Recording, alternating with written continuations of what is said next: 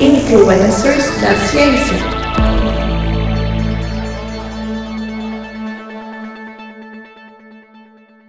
Olá, querido e querida ouvinte do intervalo de confiança do Bridem. Aqui é Igor Alcântara e estamos começando mais um episódio do Influencers da Ciência. Lembrando, para quem não conhece este programa, o Influencers da Ciência é um programa mensal onde a gente traz aqui a vida e obra de pessoas importantes na ciência que influenciaram o mundo, as gerações posteriores e também outros cientistas. Por isso a gente considera eles os verdadeiros influencers, aqueles influencers que de fato importam no mundo, que fazem coisas muito mais do que ficar tirando foto da bunda. É isso então. Mas antes da gente começar a falar dessa pessoa mais do que fundamental para a história da ciência, que até demorou, né? Este aqui é o nosso episódio 190, demorou até para a gente falar sobre ele, mas enfim, é antes tarde do que nunca, ou pode ser que não tenha demorado porque o tempo é relativo, enfim. Mas antes da gente falar dele, vou dar aqui uns rápidos recados e basicamente inicialmente é pedir para você nos seguir nas redes sociais. Então, se, se você ainda usa o, o Facebook, você pode ir lá na página Intervalo de Confiança e curtir esta página.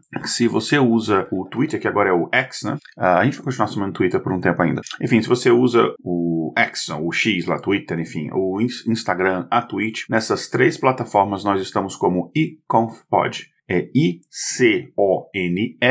I-C-O-N-F-P-O-D. Repetindo, I-C-O-N-F-P-O-D.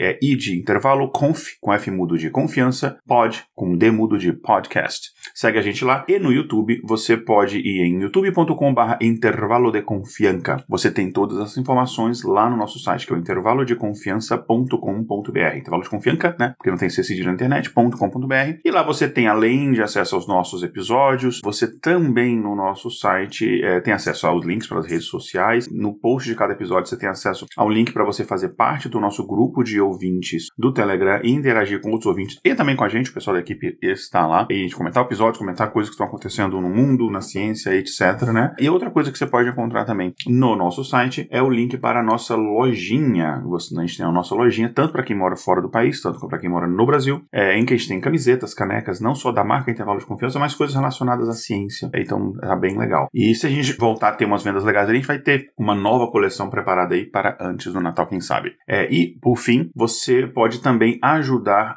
o intervalo de confiança. Como você pode ajudar? De duas formas. E não é uma ou outra, pode ser as duas simultaneamente. É, uma forma é divulgar. Pega um episódio que você achou legal e passa para as pessoas que você acha que podem se interessar. Não só passa o link, né? Porque aí a pessoa escuta aquele episódio e não mais, né? Fala para a pessoa, oh, abre aí, o que, que você que, que você usa de, de plataforma de áudio? Ah, usa o Spotify, por exemplo. Abre o Spotify, vai em podcast, procura intervalo de confiança, segue lá, que os episódios vão ser baixados automaticamente e escuta os episódios. Às vezes o, o título do episódio pode não te chamar a atenção, mas confia no nosso bom gosto, confia no nosso trabalho escuta, porque muitas vezes você vai se surpreender. Um dos episódios nossos com maiores números de ouvintes, por exemplo, é um episódio que a gente fala de reuniões de trabalho. Parece chato, mas foi bem divertido, que a gente trouxe todo os dados, enfim, todas as coisas bizarras que acontecem nesse meio. Enfim, chega de recados, vamos falar então do episódio de hoje. Bom, hoje, no nosso Influencers da Ciência, a gente vai contar a história de um dos cientistas mais conhecidos, presente na cultura pop. Ele já foi até personagem de histórias em quadrinhos, ele revolucionou a história moderna com o seu trabalho. Ele tem vários, inclusive, fake news envolvendo o nome dele, olha só, relação ao QI dele é, não ser muito alto, o que é mentira, em relação a ele não ter interesse na escola, é, tem várias, ele virou tipo uma espécie de Clarice Lispector atual, assim, tem várias frases que ele nunca diz que dizem que ele falou, enfim. Então, ele é uma pessoa presente, muito mais do que você imagina, no dia a dia das pessoas. Ele foi, de fato, um influencer. Se a gente tivesse fazer um, um ranking, né, dos influencers cientistas, a gente com certeza teria que colocar o Albert Einstein ali num top 5, né, sem dúvida. E a gente não tá falando nem dos cientistas mais importantes em suas contribuições para a ciência necessariamente, mas também importantes em influenciar outras gerações, em trazer conteúdos relacionados à ciência, assuntos relacionados à ciência para rodinhas de bate-papo. Para quem gosta, por exemplo, do filme Interstellar, eu me coloco entre essas pessoas, enfim, adoro um dos grandes filmes do Christopher Nolan. O filme é muito baseado na teoria da relatividade. Então, enfim, a gente vai falar hoje com, você já posso imaginar, o título do episódio já, já entregou, né, sobre o o Albert Einstein, nosso querido cientista alemão. Ele enxergou o espaço e tempo de uma forma muito diferente do que até então acontecia. Ele foi uma figura importante para o entendimento não apenas de toda a questão de como funciona a luz, gravidade e universo, mas, por exemplo, o efeito fotoelétrico, que é uma coisa que é uma incógnita, enfim, que havia na ciência, na física na, na, na época. E apesar de não ter participado diretamente, apesar de ser um pacifista, os seus estudos contribuíram bastante com o projeto Manhattan. Né? Tem o filme lá, Oppenheimer, que fala sobre o projeto Manhattan, enfim. Ele é uma das figuras mais notáveis da história recente, um dos maiores gênios da, da, da humanidade. Como eu falei, ele, nem ele conseguiu evitar né, o, as fake news. Enfim, todas aquelas histórias de que o Einstein, enfim, como eu falei, uh, não era bom na escola, não sei o que e tal, a gente sabe que hoje é fake news, mas a gente vai contar um pouco melhor dessa história no episódio de hoje. Bom, nosso querido Albertinho nasceu no dia 14 de março de 1879, na Alemanha, na cidade chamada Ulm.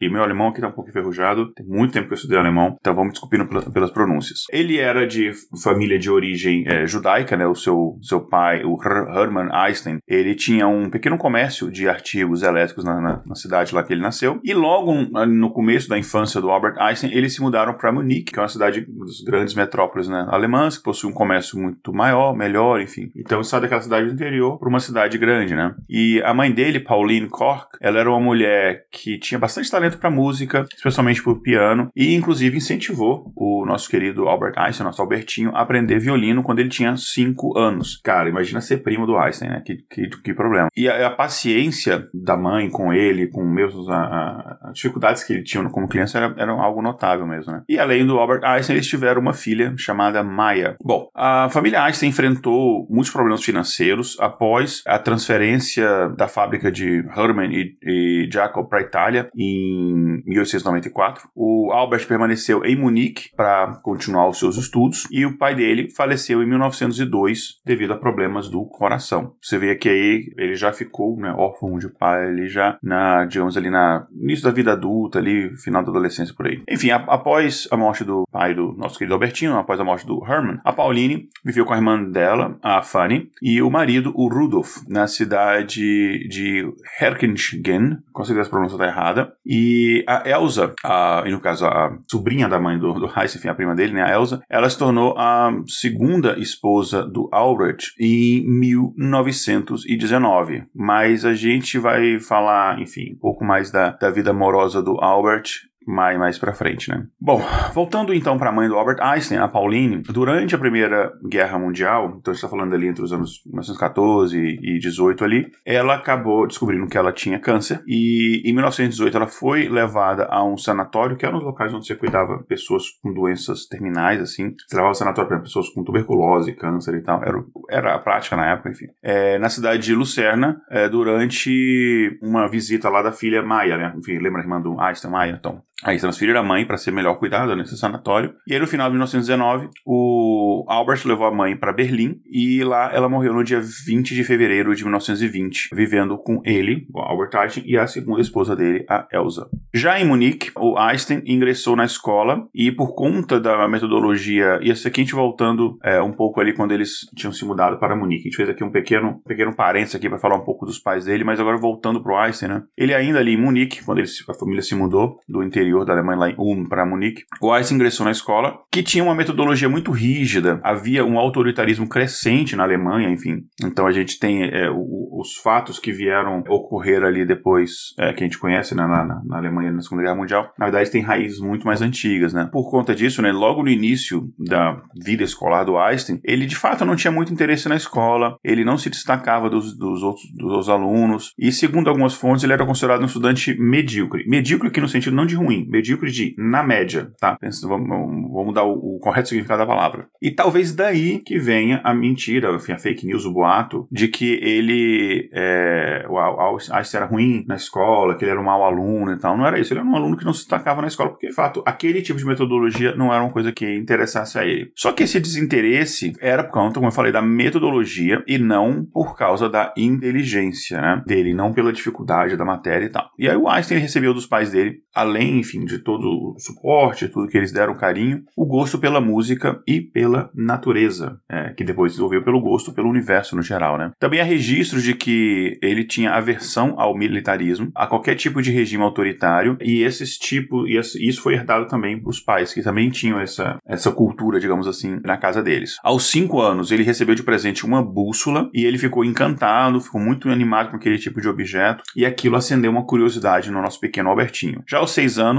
ele começou, como a gente falou, né, ali aos cinco, seis anos, ele começou a praticar violino, influenciado e ajudado ali pela mãe. Ainda falando das influências familiares, né, o interesse em ciência se deu conta de um tio dele. E olha que interessante, a mesma coisa que aconteceu comigo, um tio meu que infelizmente não está mais entre nós, ele faleceu no dia do meu aniversário de 15 anos, mas ele me despertou esse interesse em ciência e olha só o que aconteceu, né? Uh, mas enfim, o tio dele despertou esse interesse, né? E que era um, um engenheiro muito bom, inclusive, e que fez o Einstein se interessar pela matemática. Por conta disso, o Einstein mais tarde, né, depois que ele se adaptou, enfim, sistemas educacionais e tal, ele acabou se destacando em matemática, física, filosofia, né? Uh, então, de fato, ele foi despertando esse interesse por influência da família. E, além disso, enfim, ele era, por influência da mãe, apaixonado por música. Ele carregava o seu violino, que ele apelidou de Lina, olha interessante, para todo lugar que ele fosse. E a música erudita era parte do dia a dia dele. É, ele usava, inclusive, bastante para se concentrar. Enfim, é uma coisa diferente. A gente tem algumas coisas em comum, e não muitas, né? Eu não sou nenhum Einstein, mas na música é uma coisa diferente, porque as músicas que eu uso para me concentrar quando eu estou trabalhando estão mais lá em linha do death metal do que da música erudita. Às vezes eu ponho até um, um bar, mas enfim. Uh, mas o Influências hoje não é sobre mim, é sobre o Einstein. Vamos falar agora um pouco da vida amorosa dele e familiar, além dos pais e tio, enfim. Einstein se casou pela primeira vez em janeiro de 1903 com uma outra cientista, a Milena Maritz. E eu tô pegando essa pronúncia aqui porque ela tem aquele um, um acento ali no C. Tô pegando a pronúncia um pouco do eslavo, então imagino que seja correta Maritz a pronúncia. Enfim, ambos ingressaram no Instituto Politécnico de Zurique para estudar física e matemática. Antes, né, eles se conheceram lá, foi em 1896. É, inclusive, a Mileva, a primeira esposa do Einstein, ela era a única mulher da turma, né? Se hoje você acha que é raro ter mulheres nas áreas de exato, imagina naquela época ali, no século, final do século XIX, começo do século XX, né? Bom, eles terminaram o curso no ano de 1900 e o casal engravidou em 1901 e tiveram uma filha chamada Liezeri, uh, Lieser, na verdade não sei, aí volta a minha pronúncia ruim em alemão. E, enfim, o, a descoberta do nascimento da filha aconteceu, isso é interessante, o nascimento dessa filha aconteceu apenas em 1986. Espera aí, Igor, você tá lendo errado, 1986, mas o Einstein não morreu em 55, olha o spoiler. Sim, mas o público, no geral, nós só ficamos sabendo né, em 1986, porque o cometa Halley, não, não tem nada a ver com o cometa Halley, tô brincando, mas foram cartas que foram achadas por historiadores. Não se sabe exatamente o que aconteceu com essa menina, a gente não tem registro sobre a vida dela, houve muita especulação sobre esse assunto, mas a gente não tem essa informação para trazer aqui para vocês. Mas se você estudar as biografias do Einstein antes dessa, dessa data, não, não consta ter, ele, ele teve essa filha antes de se casar, né? Enfim, a filha nasceu dois anos antes de fato deles oficializarem o casamento, né? Enfim, legalmente. Ela nasceu na Sérvia, né? Nasceu na Sérvia, e algum historiador, no caso, a, desculpa, a esposa dele nasceu na Sérvia, e alguns historiadores, eles supõem que ela pode ter sido deixada com a família de Mileva, né? Uh, numa viagem deles lá, ou talvez tenha sido colocada para adoção, ou tenha falecido logo na, no início da vida dela. É, e como a Mileva e o Einstein não eram casados, como eu falei, né, quando a criança nasceu, e os tempos eram outros, então ter uma filha de um casamento não oficial era uma coisa muito mal vista.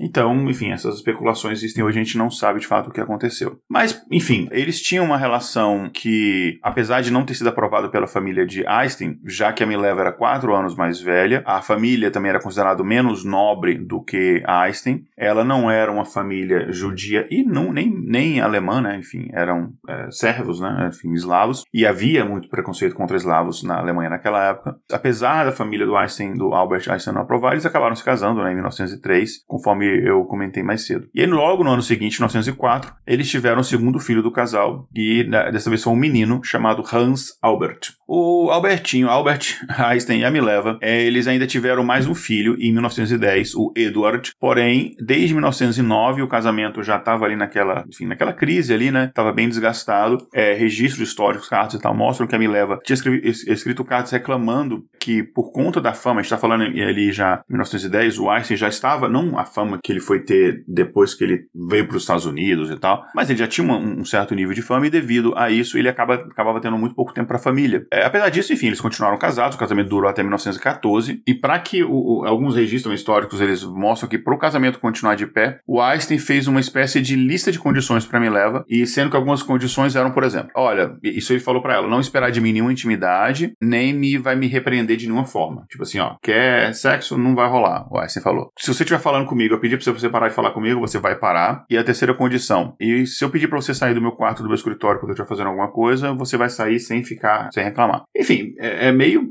meio bem, bem, bem assim, não vou falar um palavrão aqui, bem, enfim, bem questionável, para dizer o mínimo, isso daí, né? Mas, enfim, acaba que esses registros eles deixaram claro que a situação do casal já era, enfim, irreversível. Eles estavam casados só mesmo de aparência, né? E acabaram depois se separando em 1914. Apesar disso, né, o divórcio de fato ele foi só assinado em 1919. E durante esse período conturbado ali do casamento, o registro histórico também mostra que o Einstein conheceu uma prima distante que eu comentei antes, né? A Elsa, Elsa Lowenthal, isso em 1912, ou seja, ele ainda estava casado, e ele acabou iniciando um romance com ela e manteve aquele famoso no sigilo, né? Manteve um romance ali com essa prima. Enfim, o Einstein não é do Alabama, mas ele se relacionou com uma prima. A prima não é primeira de primeiro grau, mas era prima mesmo assim. É, e aí, em 1917, ele já separado da Mileva, mas ainda não divorciado oficialmente, mas separa, já separados, enfim, é, já era oficial a separação deles. Em 17, ele resolveu ir morar, ele saiu de casa, foi morar com a Elsa e com quem ela, com ele ficou até a morte dele, até a morte, desculpa, dela, em 1936. E aí, depois que a Elsa morreu, o, o Einstein permaneceu viúvo e, enfim, sozinho até o fim da vida dele, em 1955. Eu já tinha dado esses spoilers que ele morreu em 55. A Mileva, ela tinha morrido antes, né, do, do morreu antes do Einstein, em 1948. Ela tinha, no caso, 72 anos, porém, eles ainda tinham contato um com o outro é, através de correspondências. Né? Então, eles mantinham uma certa, um certo nível de amizade. Né? O filho mais novo do casal, Edward, ele foi diagnosticado com demência.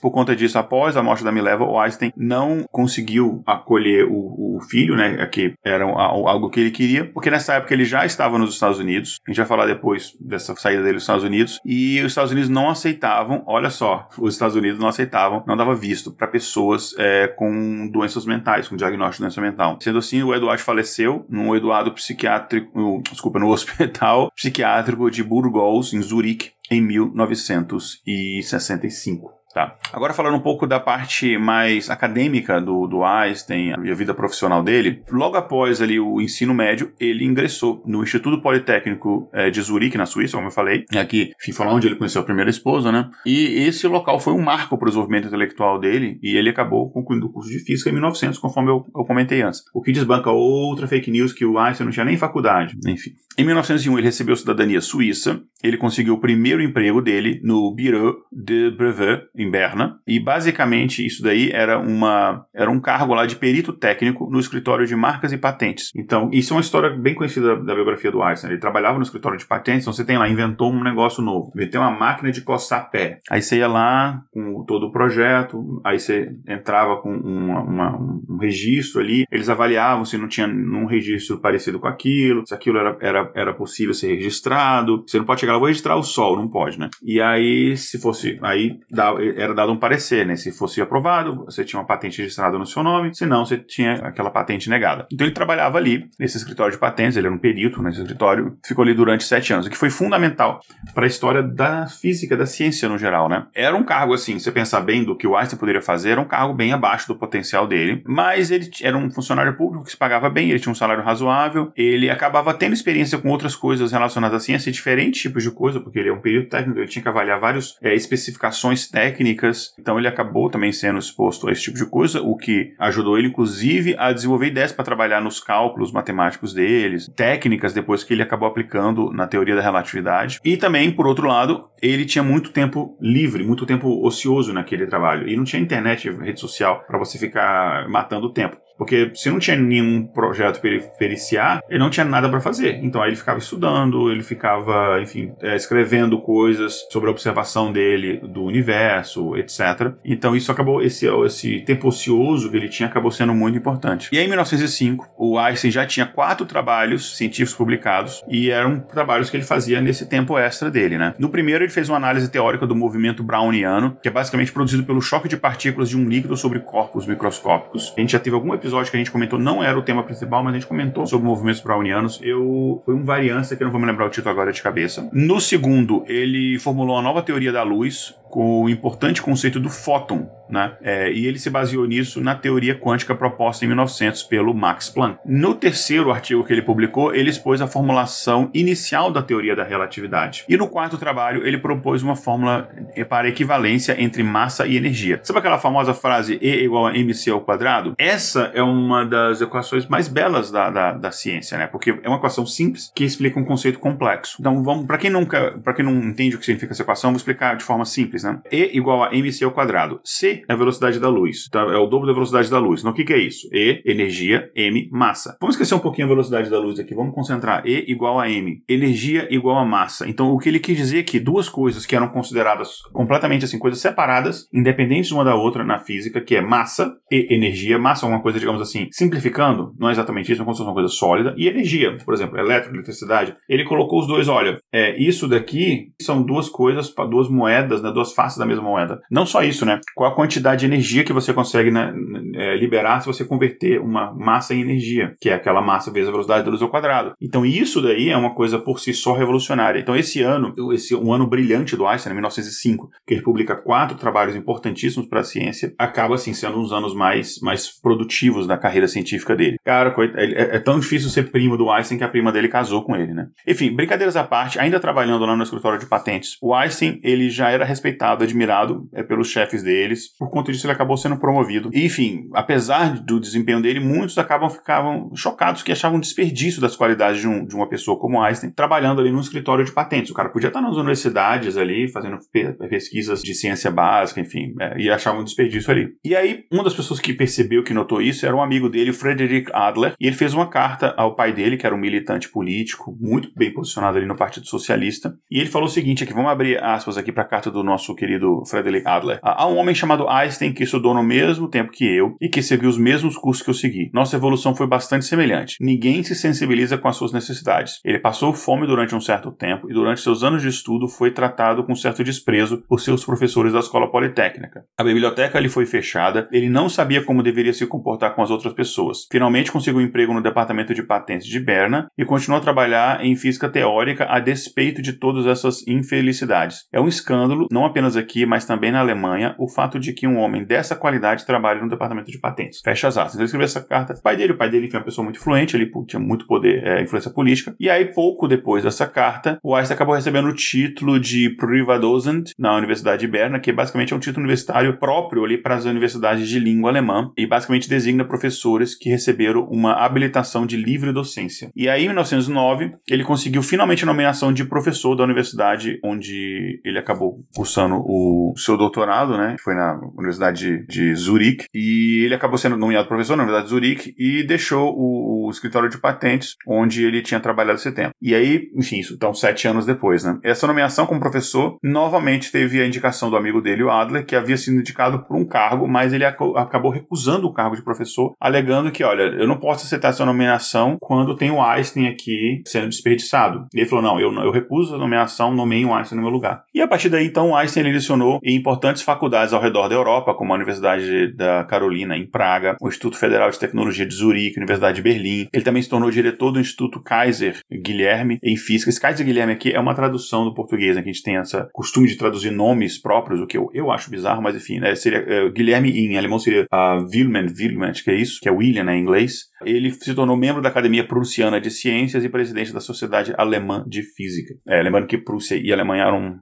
países diferentes ali na época da Primeira Guerra Mundial. E aí a gente chega finalmente na nossa querida teoria da relatividade. Esse não é um episódio sobre teoria da relatividade. Quando a gente for fazer esse episódio, a gente vai chamar a Jay. É, e a Jay já prometeu que não vai recusar convite nosso. Então, se a gente estiver ouvindo, ó, Jay, vai rolar. Mas a gente vai falar de no que concerne a vida do Einstein aqui. Então, em 25 de novembro de 1915, o Einstein subiu ao palco da Academia de Ciências da Prússia e declarou ter concluído uma pesquisa extensa de uma década em busca do entendimento. Lembrando que ele teve aquele ano prolífico dele, 1905, e isso aconteceu aqui em 1915, né? Em busca, enfim, de um entendimento novo e mais profundo sobre a gravidade, que, enfim, foi descoberta, não inventada, tá, gente? Ela existia sempre, desde a origem do universo. A gravidade não foi inventada pelo Newton, né? As coisas não ficavam lá flutuando, ele pegou uma maçã no ar assim, e aí pensou, ah, gravidade. Aí a maçã do nada caiu. Não, não é assim que acontece, tá? Ele descobriu o fenômeno da gravidade. E o Einstein, e até então não houve praticamente nenhuma evolução no, no entendimento de, da gravidade e atração dos corpos desde Newton, né? Então a gente está falando aí mil, dos anos 1600. Então o Einstein, de fato, e é uma coisa que achava-se que era consolidada na ciência. E daí o Einstein falou, hum, acho que não, né? E nesse ensaio, né, que foi dedicado, que foi que teve o título, né, Movimento Eletrodinâmico dos Corpos, o Einstein afirma que espaço e tempo são valores relativos e não absolutos, ao contrário de que muitos acreditavam. E um abraço, Christopher Nolan, galera do Interstellar, que o filme é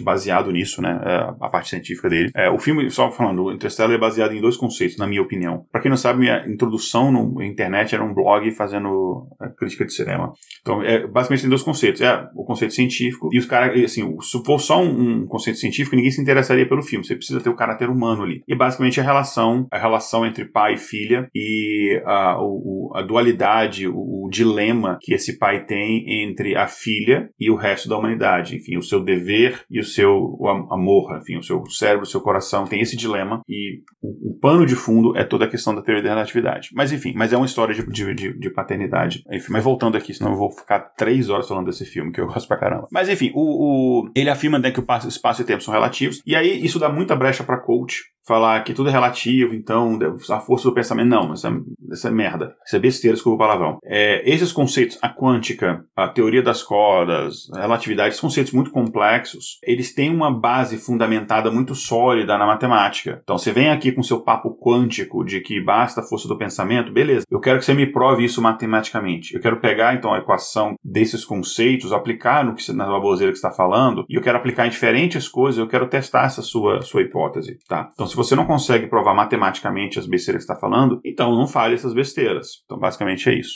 É, vamos lá, voltando, me acalmando. Coaches, charlatões são coisas de fato me tiram do sério, mas aqui, ele, o Einstein acabou afirmando que a velocidade máxima do universo é a velocidade da luz, que na época era uma coisa assim, como assim o universo tem velocidade máxima? É, tem velocidade da luz, você não consegue ultrapassar a velocidade da luz. E eu lembro quando eu tinha 10 para 10 para 11 anos que esse tio meu que eu comentei, ele mostrou um gráficozinho do espaço e tempo, ele explicou para mim graficamente, né, porque que foi muito mais fácil entender por que, a velocidade da luz era, era a velocidade máxima do universo, porque se você ultrapassar essa velocidade, basicamente, você teria que voltar no tempo, né? E aí ele foi explicar isso, eu, cara, que legal. Uh, ou seja, não é 80 milhas por 88 milhas por hora para voltar no tempo. Se você pegou a referência, um abraço. Ele então falou que a velocidade máxima do universo era a velocidade da luz e ainda disse o seguinte, é, abre aspas aqui para o nosso querido, para o corpo que se deslocasse a essa velocidade, o tempo sofreria uma dilatação, ao mesmo tempo em que se registraria uma contração do espaço. Dessa forma, o corpo corpo permanece em repouso e o corpo que permanece em repouso envelheceria em relação a outro corpo jovem em movimento. E aí, enfim, é, voltando aqui, a nova e radical visão que ele propôs, essa relação entre o espaço e o tempo, a matéria, a energia, a gravidade, é, no começo tinha muita gente cética, mas eventualmente, e em pouco tempo, foi reconhecido como uma das maiores conquistas intelectuais da humanidade. Porque é uma coisa que ela foge muito do nosso senso comum. Porque a gente consegue enxergar em três dimensões. Você pensa o espaço que está numa outra dimensão, numa quarta dimensão, é algo que você não consegue enxergar. É aquele famoso exemplo, né?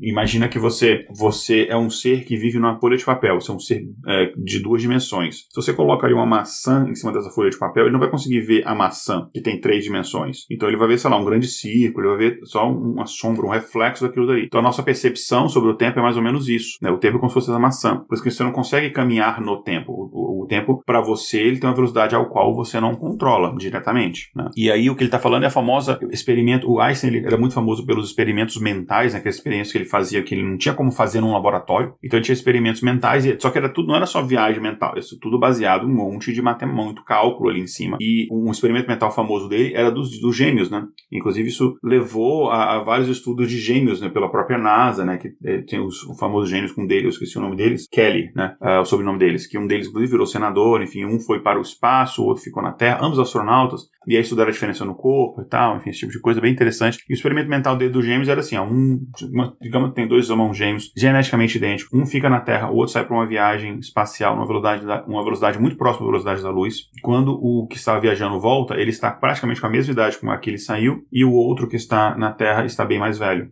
Enfim, é muito, não é tão simples assim, mas é basicamente isso, tá? A teoria da relatividade é o que tornou de fato algo assim, o, o, o efeito fotoelétrico foi o que tornou ele conhecido no meio acadêmico, mas no mundo, no geral, foi a teoria da relatividade, ele ficou muito famoso, virou de fato um popstar, as pessoas paravam para pedir autógrafo, tirar foto, é, essas coisas. É, não foto selfie, porque não tinha isso na época, mas de fato, assim, os jornalistas estavam sempre o seguindo e tal. E a teoria da relatividade, ela tinha sido inicialmente, né, ela, ele escreveu o paper, e na verdade que a gente fala de teoria da relatividade, tem duas, duas teorias da relatividade, tá, gente? Não tem uma teoria da relatividade, tem duas. Existe a teoria da relatividade restrita, que é aquela que diz especificamente em respeito à luz, o comportamento da luz, e tem a teoria da relatividade geral, que ela é posterior, que diz respeito ao comportamento da matéria em si. Então esse conceito de que a massa deforma o espaço, e isso é a origem da gravidade, esse é um conceito que vem da teoria da relatividade é, é, geral. Então, por exemplo, e, as coisas que falam em relação à luz, que é a velocidade de massa do universo e tal, dizem respeito à teoria da relatividade restrita, tá? Então ele tinha essa teoria no papel, só que tinha um problema. A gente precisa comprovar isso laboratoriamente. E tem teorias do Einstein que até hoje são comprovadas. Assim, alguém fez um experimento tal, e às vezes não estava nem tentando fazer isso, pesquisando outra coisa, e aconteceu tal fenômeno, e isso comprova que a teoria da relatividade do Einstein, ela, ela se sustenta. Então ela foi comprovada muitas vezes. Uma das mais recentes foi aquela famosa foto que foi tirada do buraco negro negro, né? E, enfim, eu acho que na época a gente fez um episódio sobre isso, mas no ponto de vista da parte do algoritmo de machine learning, coisa do processamento da imagem, né? Mas aquela foto que foi tirada do, do buraco negro, o des... a gente nunca tinha observado de fato como era o buraco negro. A gente idealizava e os modelos relacionados ao buraco negro eram baseados na equação do Einstein. Mas a gente podia chegar lá, tirar essa foto e ser um negócio diferente. Aí a gente teria que voltar para a prancheta e tentar entender, tá? Onde é que o Einstein errou? Ou será que é um problema na, na observação, na foto? Teve alguma interferência? Enfim, o que aconteceu?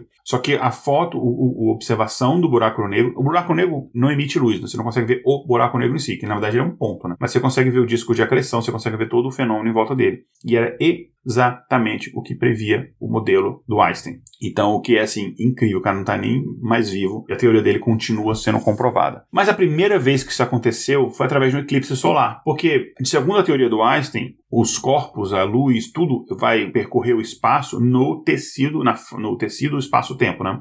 Só que o tecido espaço-tempo, o espaço em si, ele é deformado pela massa. Então, por exemplo, o, espaço ao redor de um, uma grande massa, como uma estrela, por exemplo, ele é deformado. É como se o espaço fosse um, um, um lençol, e se não tem nada, imagina esse lençol bem esticado, assim, bem esticado, então várias pessoas segurando ele, e está perfeitamente esticado. Ele não tem nenhuma rusga, nenhum amassadinho. Aí você vai, você pega uma bola, uma bola, e você coloca ali, no meio daquele tecido. O que vai acontecer com o tecido? Ele vai deformar em direção àquela bola. Aquela bola vai puxar ele para baixo. Imagina que você pega uma outra bola e você vai é, colocar próximo. Ele também vai se deformar, uma bola menor. Então ele explicando isso, essas interações dos corpos é que gera a gravidade e esse, essa batalha entre um corpo maior atraindo o corpo menor e o corpo menor tentando exercer influência ao corpo maior é que gera, por exemplo, a órbita, né? Por exemplo, a órbita da Lua é mais ou menos isso, né? A Lua não consegue puxar a Terra para si, porque a Terra é muito, muito é, maior, tem uma massa muito maior, mas a, a gravidade dela é suficiente para puxar as partes moles da Terra. Então isso causa as marés, né? Só que para você comprovar isso, porque não tem assim, vamos comprovar, então tira a Lua, vamos ver se não tem maré. Não tem como você fazer esse tipo de experimento. Então, ele falou o seguinte: olha, se isso é verdade, a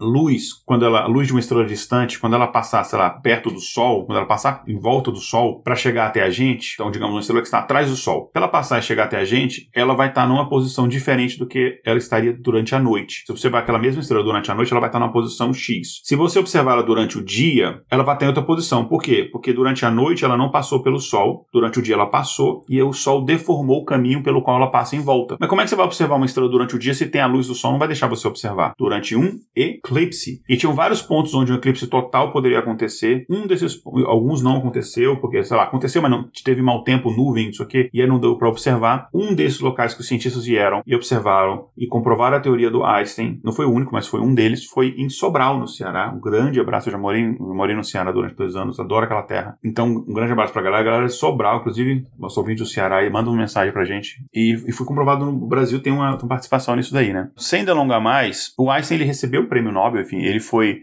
Uh, por conta da teoria da relatividade, é, ele recebeu o, no, o Nobel de Física em 1921, né? Mas é, não, desculpa, não. Eu, eu, falei errado aqui, gente, desculpa. Apesar da teoria da relatividade ter sido a teoria que o tornou famoso, ele recebeu o, Nobel, o Prêmio Nobel de Física em 1921 pelo trabalho em relação ao efeito fotoelétrico. Que, enfim, eu não vou explicar o efeito fotoelétrico aqui, mas é, é basicamente aquela coisa do, da, da, observação. E quando se fala observação, está falando em termos de instrumento, a observação de um, de um fenômeno, aquele é, é, evento da, da, fenda dupla e tal, enfim. Não, não vou ter nem capacidade, nem, é, enfim, nem tempo para falar aqui, mas basicamente esse é, é, fenômeno, que foi o artigo que publicou antes da teoria da relatividade, mas que contribuiu muito para a teoria da mecânica quântica, foi pelo qual ele recebeu o prêmio Nobel dele em física, né? Ele veio ao Brasil, ele foi destaque da Salgueiro, não estou brincando, ele veio ao Brasil aqui em 4 de maio de 1925, uh, ah, no Rio de Janeiro, que na época era a capital do Brasil, e ele, basicamente foi a época que o Einstein já estava super famoso, em 25 ele já tinha publicado, ele já era famoso pela teoria da relatividade e tal, enfim, então ele estava meio que fazendo um tour mundial, é, e ele veio fazer o tour mundial dando palestras, falando da teoria dele e tudo, né? E ele veio e debatia problemas. Então ele veio ao Brasil, por exemplo, além das palestras, debater problemas como racismo, a paz mundial. Ele não gostou muito do Brasil. Ele achou a questão racial no Brasil uma coisa muito esquisita. E lembrando que o Einstein, ele é de origem é, judaica, enfim, os pais, ele vem de família de judeus, por isso ele acabou saindo, fugindo da Alemanha e foi para os Estados Unidos, quando Hitler chegou ao poder, porque ele sabia que se ele continuasse lá, ou ele teria que ser cooptado a ajudar nos esforços de guerra nazistas, ou ele seria mandado para um campo de concentração. Então ele saiu, ele fugiu, foi para os Estados Unidos por conta disso, assim como outras pessoas também. Então, ele sabia, apesar disso aqui é antes, a gente está falando isso aqui um período antes do, do, Hitler e tal, mas o preconceito contra os judeus na Europa não nasceu no dia que o, o Hitler nasceu, né? Já existia. O Hitler ele foi só, digamos assim, o ápice disso daí, mas isso já havia o preconceito, né, racial, não só contra os judeus. Então, ele sentiu aquilo na pele e, e ele achou muito estranho essa relação quase ainda escravocrata de raças e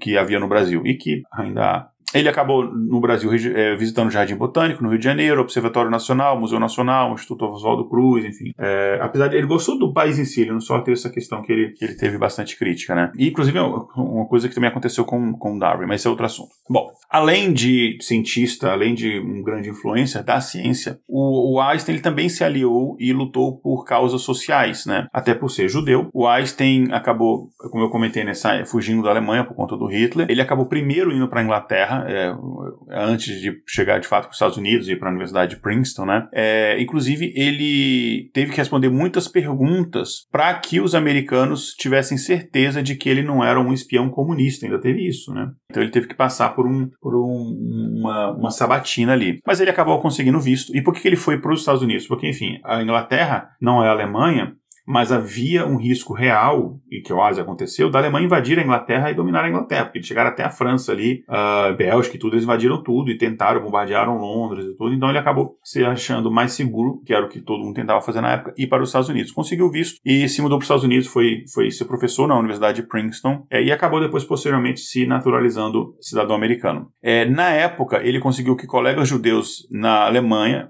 é, recebessem asilo. Ele sempre se pronunciou abertamente contra o racismo. É, ele, isso aí está falando muito antes de Martin Luther King, tá? De todo aquele luto pelos direitos civis e tal. Ele, como ele veio imigrante por conta de uma questão racial, ele chegou nos Estados Unidos, assim como a observação que ele fez no Brasil, ele notou aquilo dali e ele falou sobre isso, né? Ele dizia que o racismo era uma doença de brancos. Ele acabou reconhecendo também que a teoria dele é, acabava criando um potencial para a criação de uma arma devastadora, né? Você poderia usar ali a fissão nuclear, que é a separação do núcleo do átomo, né? Só que o medo dele era que você tinha a, os maiores físicos, o boa parte dos maiores físicos do mundo na época eram alemães, e muitos deles contribuíram com o Hitler. Então o Einstein ele tinha medo de que essa bomba fosse desenvolvida pelo Hitler. E aí acabou. Acabou. Ele, de fato, a Alemanha teria vencido a guerra, a gente teria um outro, uh, um outro futuro hoje, um futuro lá do, do homem do Castelo Alto, né? E aí ele escreveu uma carta ao presidente na época, o Franklin uh, Delano Roosevelt, uh, em 1939, alertando ele sobre esse risco. E essa carta foi uma das coisas que influenciou a criação do projeto Manhattan,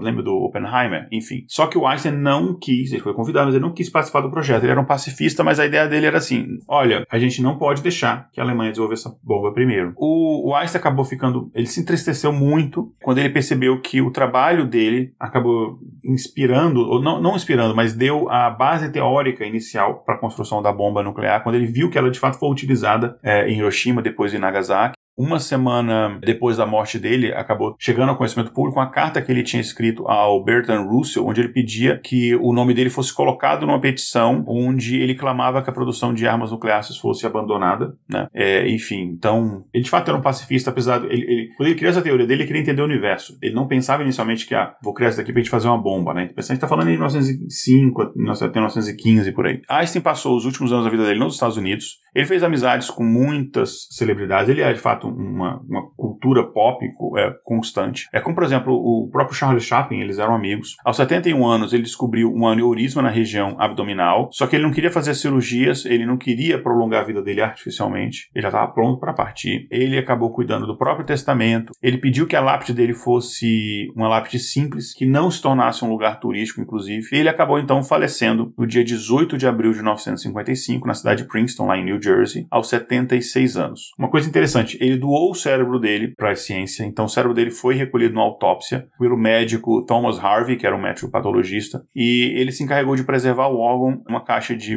de borracha com, com metanol, álcool etílico, e o cérebro dele foi bastante estudado, né? É para saber se tinha alguma coisa diferente daquele cérebro que explicasse tamanha genialidade, né? Enfim, então tem muitas coisas outras que a gente poderia falar sobre o Einstein. A gente tem uma influência da ciência científica, que eu não vou lembrar o nome, sobre a Mileva, que é a esposa dele. A gente fez primeiro, inclusive, uma influência sobre a, a primeira esposa dele, né, que tem contribuições muito grandes para a teoria da relatividade. Então, enfim, tem muito, muito mais coisas que eu poderia falar sobre ele, mas eu, a ideia do influência é um episódio mais curto, a gente já está quase uma hora, então eu vou encerrar aqui. Lembrando que o Einstein, além de ser um dos maiores gênios da humanidade, ele também se preocupava com questões mais essenciais dessa própria humanidade, né? Ele se preocupou com preconceitos, com questões como a fome, que ele mesmo passou fome, com a paz mundial, com o uso da ciência para fins pacíficos. É, e apesar de se tornar uma celebridade, ele manteve uma vida simples, ele morreu é, e deixando um. morreu o corpo, mas o legado dele continua vivo. É uma das pessoas mais incríveis que passou pela Terra. É, tem várias questões em relação a isso, como todas as pessoas. Você pode pegar qualquer pessoa que você pegar, você vai achar uma questão que você pode comentar e tal. Enfim. Ah, uma outra coisa que eu